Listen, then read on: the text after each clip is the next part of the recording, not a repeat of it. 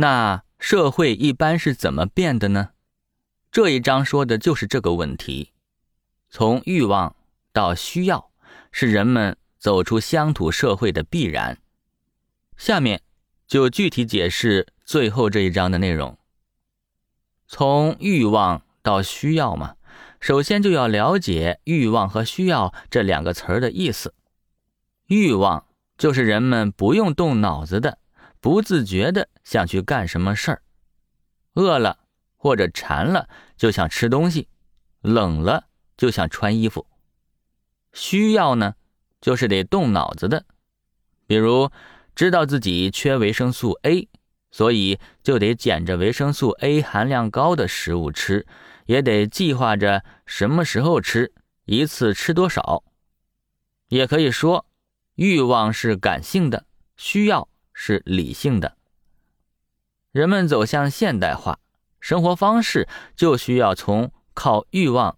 变到靠需要。乡土社会里的人呢，是靠欲望活着的。这里的欲望不只是生理欲望，还包括文化熏陶出来的欲望。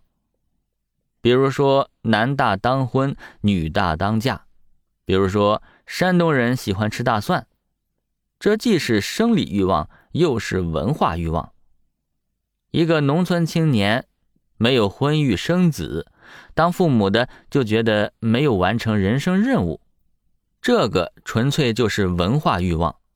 谁给你下的任务呢？文化，文化就规定了人一天吃几顿饭，规定了当地吃什么样的特色食物，规定了到了什么年纪就该干什么事儿，等等等等。这些都是文化熏陶出来的欲望。推着人呢，不假思索的行动，随大溜，是吧？但关键是，这些无脑的行动，却是实实在在的有利于整个族群的生存和发展的。可是，你要问了，每个人在做这些事的时候，是带着这些崇高的使命去干的吗？谁想那么多呀？有的男女结婚。纯粹就是因为想那个，或者说是因为爱情。就算要了孩子，也是因为自己要传宗接代，跟族群、跟国家有啥关系？没想那么远，那么高尚。甚至有的人呢，觉得不小心有了孩子，那个是副作用。呃，吃东西呢，也是为了口舌之欲，长身体，补充营养。那也只是个副作用。然而奇怪的是，就是这些个副作用，才管了大事儿了。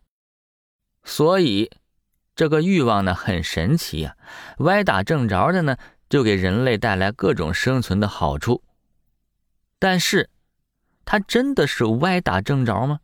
其实不是的。说到这里，咱们觉得这本《乡土中国》跟达尔文的进化论。有关系吗？这里就有了。因为这些个歪打正着的事情，都是人类经过千百年来适应环境的结果呀。那些个没适应的，都自然淘汰了，早就灭绝了。这些都是挑剩下的，都是适应当今的环境的。尤其是人类还能通过文化来塑造欲望，从而推动人们的行为在这个环境里呢生存下去。人们只要无脑的接受这些文化，靠着感觉走就 OK 了。然而的然而，咱们说，乡土社会的生存环境是不怎么变化的，但是前面也说了。千年未有之大变局，百年未有之大变局都来了。那么人们又怎么适应这个新环境呢？显然不是无脑靠着欲望活着的那帮人了，而是动了脑子的另一帮人。他们也会根据时代的发展来创造一种新文化，但是文化的创造过程都是试出来的呀。而且是大量的试出来的，这个文化能适应时代发展就会保留，不能适应的呢就会淘汰。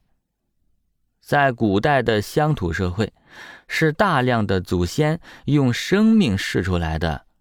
比如说，神农氏尝百草呀，知道了什么能吃，什么不能吃；三皇五帝建立国家啊，什么样的制度适合这个国家生存，然后呢，几千年就基本不用什么多少的变化了。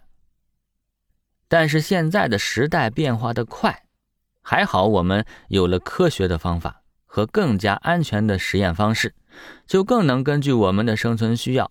啊，注意，这里就是从欲望到需要的那个需要，就更能根据我们的生存需要，按计划来创造新文化，推动时代的发展了。咱们想想，现在的人的文化太多元了，不像是祖先们那种吃了就睡，睡了就吃的那种简单的文化了。我们不光能更好的工作和生产，也能更好的休息和娱乐，科学呀，经济呀。各种学科啊，都是有各种各样的发展，有些离经叛道的，甚至像不婚不育啊、同性恋啊什么的，也都成了多元文化的一部分，说明社会的包容性更强了，文化呢才能朝着四面八方来扩展。那么影响到底是好还是坏呢？可以留待历史来检验了，至少。越是多元的文化方向呢，万一遇到大环境的变化，就越有可能有某一种文化突围出去，生存下来，延续人类的发展。所谓的“东方不亮西方亮”嘛，如果一直还是保留古代乡土社会的那种一元的文化，万一一个不适应，像恐龙似的，可就团灭了呀。好了。乡土中国之阿东解读，录制完毕，感谢大家收听。